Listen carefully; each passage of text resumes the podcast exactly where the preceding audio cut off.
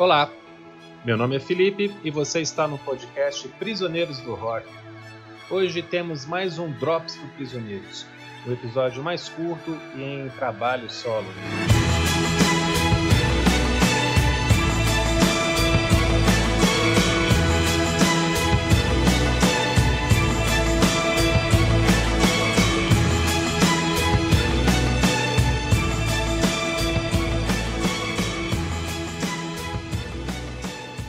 Depois de lançar dois discos, a banda inglesa The Verve era bem conhecida para o público fã de rock alternativo e da nascente cena Britpop.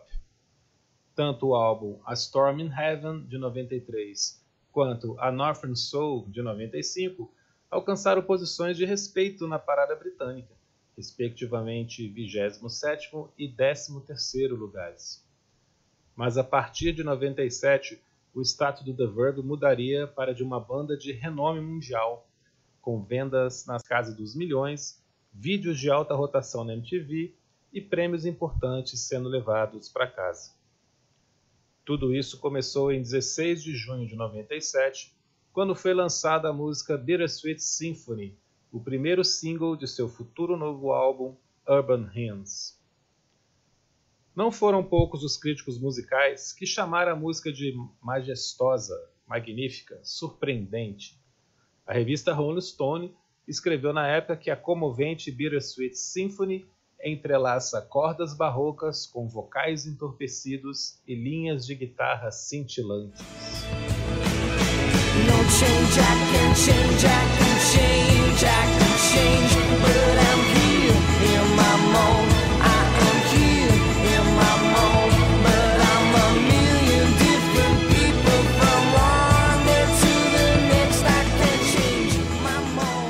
Sem a menor dúvida, são essas cordas barrocas que fizeram a música chamar tanta atenção.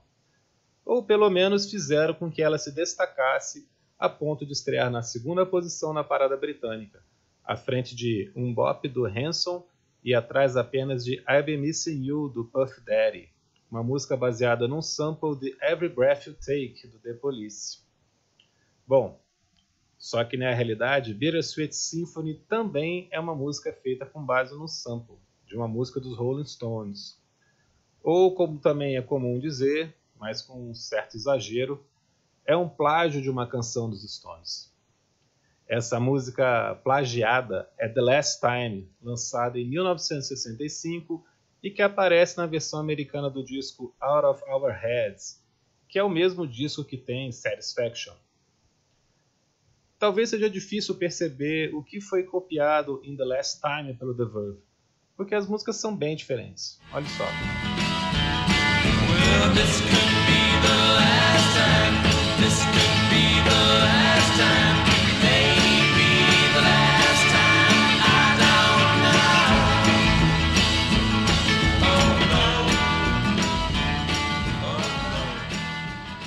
que na verdade não foi essa versão de The Last Time que inspirou The Verve. Foi a versão da chamada Andrew Oldham Orchestra, um projeto do empresário e produtor dos próprios Stones que regravava versões instrumentais de músicas da banda num disco chamado The Rolling Stones Songbook.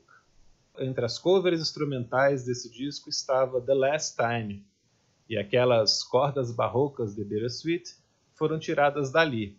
São um loop de um, digamos, riff de violino. Esse é o trecho exato onde Bittersweet se baseou.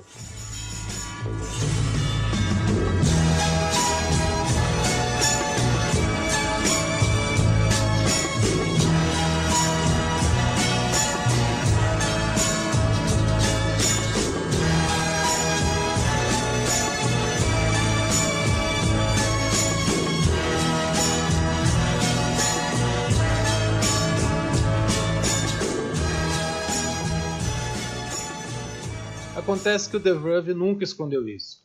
A banda inclusive tinha pedido e conseguido autorização da gravadora que havia lançado esse songbook dos Stones lá em 65, a Decca Records, para usar esse sample. Aí entra na história o empresário Alan Klein, um cara que foi tão poderoso nos anos 60 que chegou a trabalhar simultaneamente com os Stones e com os Beatles. Ellen Klein detinha direitos de publicação sobre todas as músicas feitas por Mick Jagger e Keith Richards até 1971, inclusive, é claro, The Last Time. E o The Verve não tinha autorização dele para samplear aquela versão orquestrada.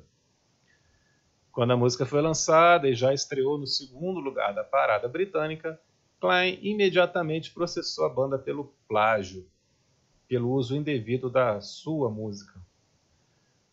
Com o álbum Urban Hymns praticamente pronto para ser lançado, o The Verve caiu numa roubada. Sem autorização da ABK CEO, a empresa de Klein, não haveria lançamento do disco. Foi então que Klein, do alto de sua experiência de décadas e décadas no mercado fonográfico, apresentou a solução. A música seria acreditada a Jagger e Richards e, além disso, Richard Ashcroft, vocalista e letrista de Bittersweet Symphony, teria que vender para a ABK CEO os direitos sobre a letra, por mil dólares. Assim, o The Verve perderia 100% dos direitos autorais, fazendo com que todos os royalties e direitos de publicação fossem da empresa de Allen, com uma parte sendo repassada a Jagger e Richards. Sem escolha, a banda aceitou o acordo e viu seu maior hit se tornar uma música de Jagger e Richards. Inclusive, foi assim que ela foi creditada no ano seguinte, quando foi indicada ao Grammy. Em 1999, numa entrevista, Ashcroft ironicamente comentou que Bittersweet Symphony acabou se tornando o single de maior sucesso dos Rolling Stones nas paradas britânicas desde Brown Sugar. E é verdade. Apesar de toda a polêmica se basear no uso de um trecho da versão orquestrada de The Last Time, a verdade é que a melodia do estrofe também é bem parecida com a de Bittersweet. Ouvindo a música dos Stones numa velocidade um pouco mais lenta, isso fica claro de perceber. Well,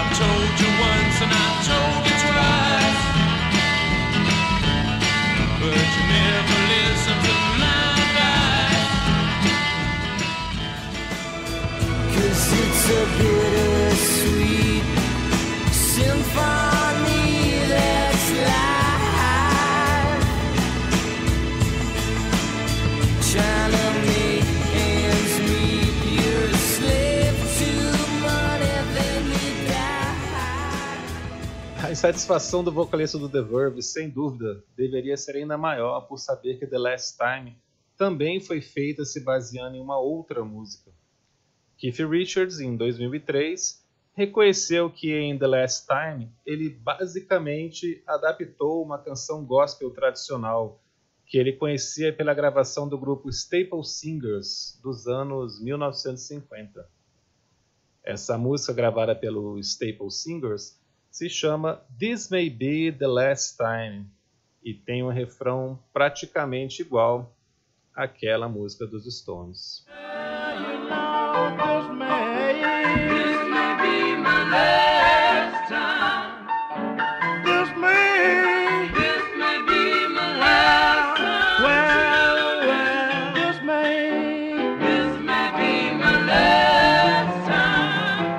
Felizmente, essa história terminou com um final feliz. Há dois anos, em maio de 2019, quando recebi um prêmio pelo seu conjunto da obra como músico, Richard Ashcroft revelou que havia feito um acordo com o filho de Alan Klein, o empresário faleceu há algum tempo, e com Jagger e Richards. Pelo acordo feito, a dupla dos Stones abriria mão de parte dos royalties dali em diante e não seriam mais creditados como compositores de Bittersweet. Depois de 22 anos, Ashcroft poderia dizer que seu principal sucesso passou a ser reconhecido como de sua autoria. ABKCO continua com direitos de publishing, de publicação da música, pelo menos por hora. A Billboard, a revista e site sobre as paradas musicais americanas, estima que Bittersweet Symphony arrecadou de 1997 a 2019 entre vendagens, direitos de uso em comerciais, trilhas sonoras e tudo mais, cerca de 5 milhões de dólares. Como registro final, Vamos lembrar que o tão falado riff de violino não foi composto por Keith Richards, tampouco pelo Andrew Oldham, responsável pelo disco Rolling Stones Songbook. O responsável foi o maestro David Whittaker, que compôs e fez os arranjos para a gravação, em 1965, da versão orquestrada de The Last Time. Whittaker faleceu em 2012, sem nunca ter sido consultado formalmente sobre essa história toda e, claro, sem nunca ter recebido nada por Bittersweet Symphony. Bom, acho que é isso. Fique com mais um trecho da música do Drops de hoje. Sigam a gente no Instagram, é só procurar por Prisioneiros do Rock. Todos os sábados tem episódio novo por aqui. E a qualquer momento, mais um Drops. Abraços!